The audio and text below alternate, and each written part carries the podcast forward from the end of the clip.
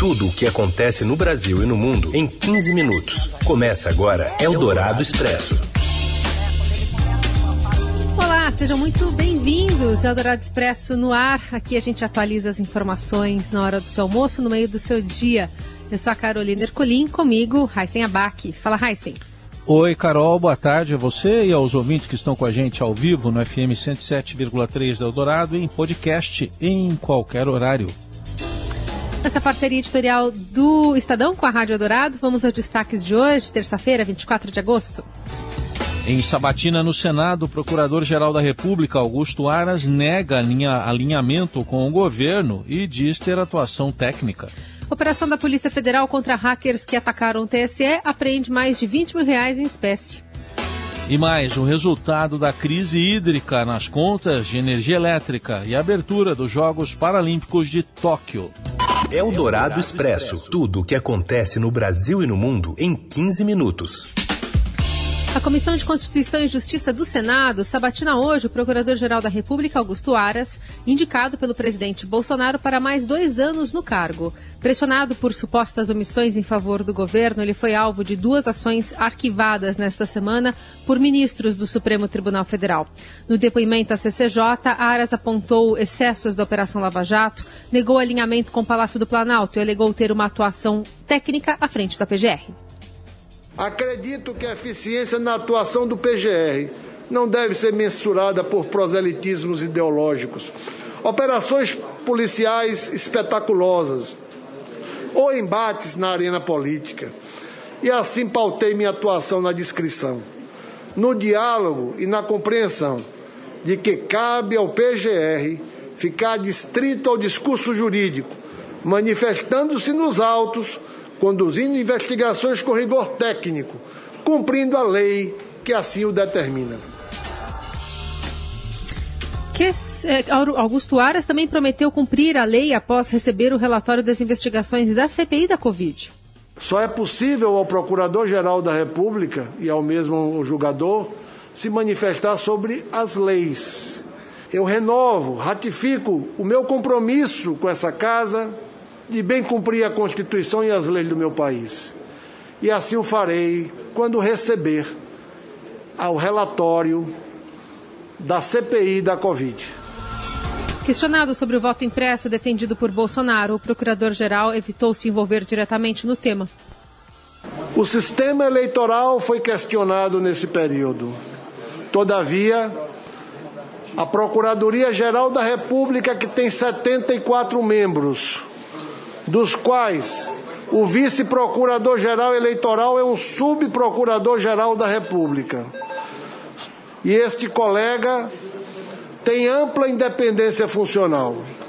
Manifestou-se claramente pela idoneidade do, do, do sistema de votação utilizado ante a falta de comprovação de fraudes.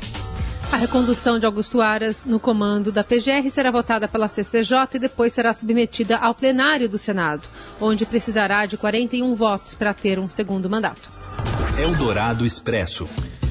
A Polícia Federal faz uma operação contra hackers que atacaram o site do Tribunal Superior Eleitoral e apreende R$ 22.500 em espécie, dinheiro vivo. De Brasília, Vinícius Valfré traz os detalhes. A Polícia Federal prendeu na manhã desta terça-feira em São Paulo três hackers suspeitos de atacarem o site do Tribunal Superior Eleitoral em junho. A ação apenas modificou temporariamente a página da internet, conduta chamada de defacement. Em meio às alegações sem provas do presidente Jair Bolsonaro e de seus aliados sobre fraude nas urnas eletrônicas, a PF frisou que não foram identificados elementos que possam ter prejudicado a segurança do sistema eleitoral. Também foram expedidos cinco mandados de busca e apreensão em endereços das cidades de São Paulo e Araçatuba. Com um dos investigados, a PF encontrou R$ 22.500 em espécie, além de uma arma de fogo ilegal. A operação foi batizada de Script Kid em uma referência a hackers iniciantes que fazem uso de métodos, ferramentas e scripts desenvolvidos por hackers mais experientes. Os investigados responderão por invasão de dispositivo informático e por associação criminosa.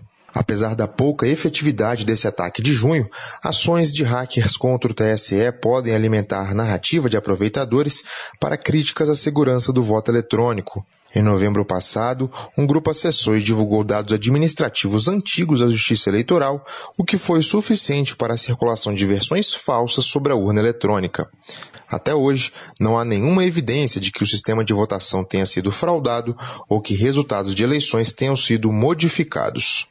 Eldorado Expresso. O presidente Bolsonaro dá sinais de otimismo sobre o avanço da pandemia pelo Brasil e cogita o uso opcional de máscaras durante a entrevista. Os detalhes com o repórter do broadcast político Eduardo Gayer.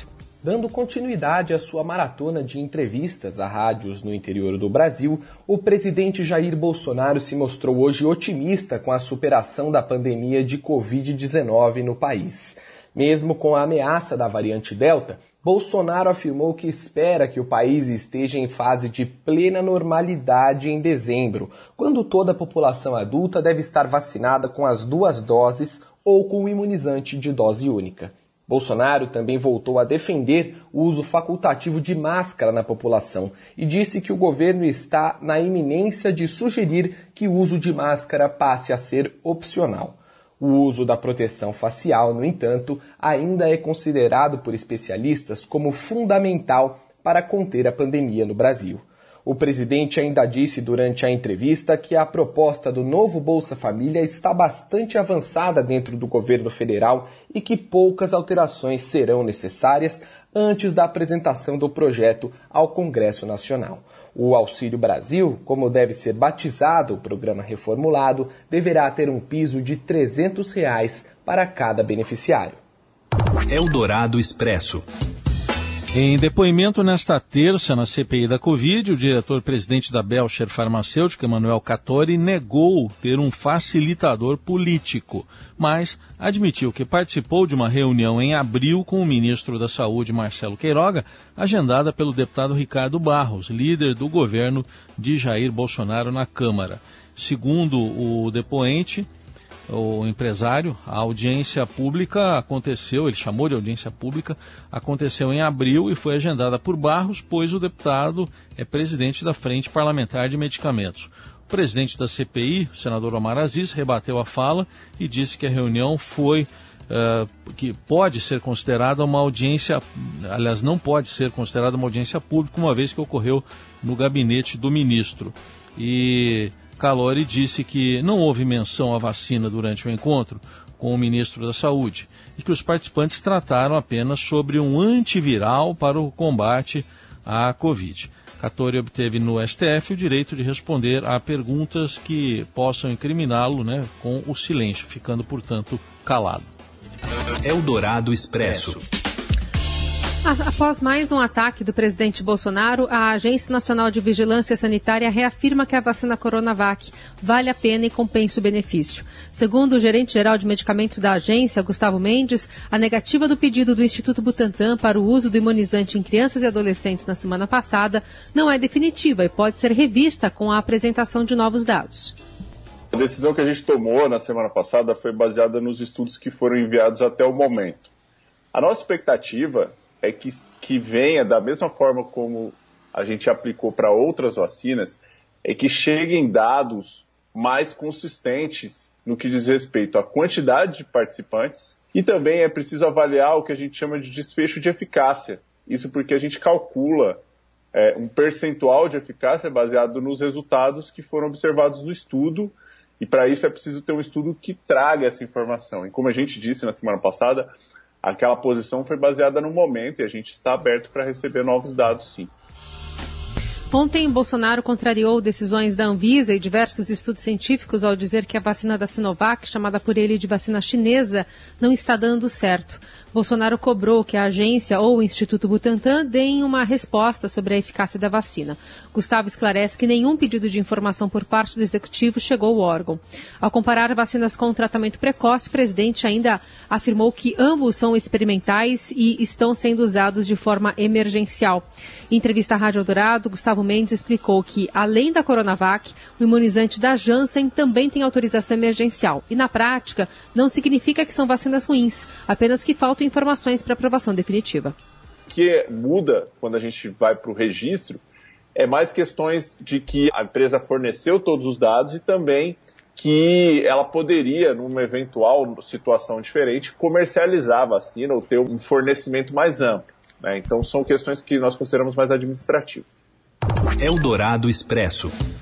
A possibilidade de adesão opcional ao passaporte da vacina não deve ser adotada pela maioria dos bares e restaurantes de São Paulo na avaliação da Abrazel, entidade que representa o setor.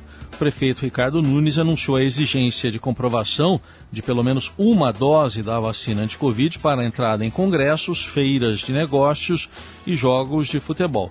Ele disse que a medida também valeria para bares e restaurantes, mas depois a prefeitura paulistana esclareceu que a adesão desse segmento seria opcional.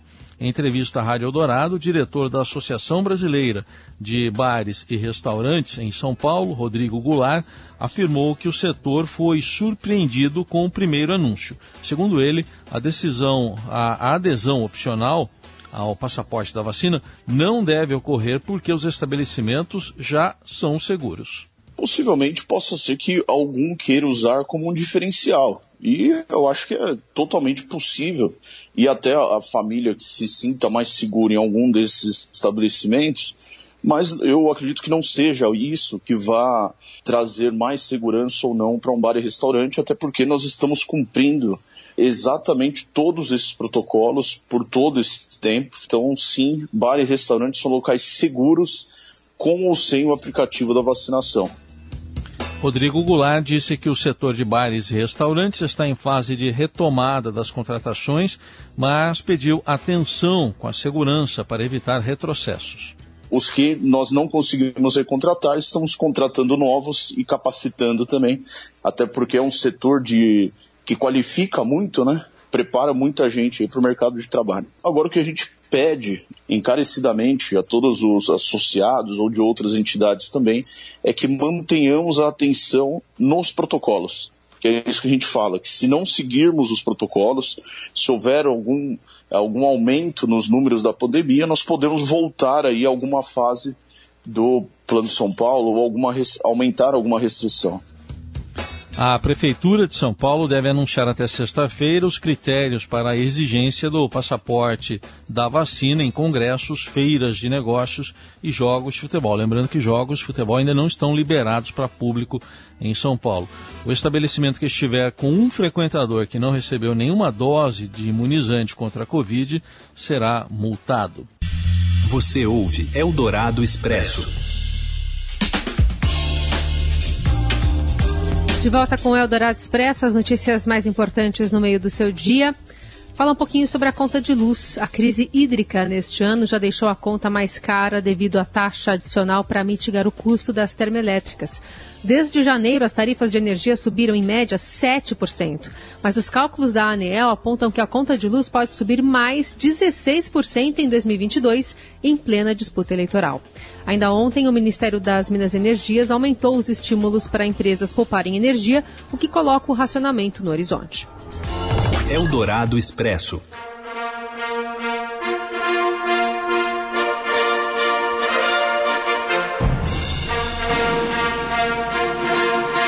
Estão abertos os Jogos Paralímpicos de Tóquio e o Robson Morelli traz os detalhes da cerimônia que foi mais cedo aqui pelo horário de Brasília. Olá, amigos! Hoje eu quero falar da abertura dos Jogos Paralímpicos em Tóquio, uma cerimônia enxuta, mas muito emocionante, muito bacana, em que os atletas desfilaram, não todos, delegações mais curtas, algumas não participaram, como a Austrália, em função da Covid-19, mas uma cerimônia bonita, bem feita, inteligente e muito divertida e alegre. O lema dos Jogos Paralímpicos, Nós Temos Asas, foi bastante divulgado nessa festa de apresentação. Três atletas japoneses é, acenderam a pira olímpica, que vai ficar acesa até o dia 5 de setembro, quando a competição é encerrada. É, atletas do tênis sobre cadeira de rodas, da bote e do alterofilismo, bacana isso. Quem cantou o hino do Japão na cerimônia foi uma cantora com deficiência visual e a gente pôde ver como foi grandiosa toda essa, essa festa com atletas dentro do estádio olímpico, com atletas alegres mostrando as suas bandeiras, com uma mensagem nos letreiros do estádio mostrando quem eram os porta-bandeiras é, de cada delegação. O Brasil está representado com 260 atletas, tem a intenção de se manter entre os 10 primeiros colocados, aqueles que ganham mais medalhas, e a partir de hoje à noite, no horário de Brasília, já tem competição, já tem disputa e a gente vai acompanhar tudo o que vai acontecer aqui no Estadão. Você tem um quadro de medalhas que já está na nossa página, ele vai ser atualizado de acordo com a conquista das medalhas e a gente vai contando as histórias, sobretudo dos atletas brasileiros na competição. É isso, gente. Falei, um abraço a todos, valeu! E assim a gente encerra o Eldorado Expresso desta terça-feira. A gente volta amanhã. Lembrando que você segue muito bem informado nas plataformas digitais do Estadão. Valeu, Heisen. Valeu, Carol. Gente, obrigado pela companhia. Até amanhã. Você ouviu Eldorado Expresso tudo o que acontece no Brasil e no mundo em 15 minutos.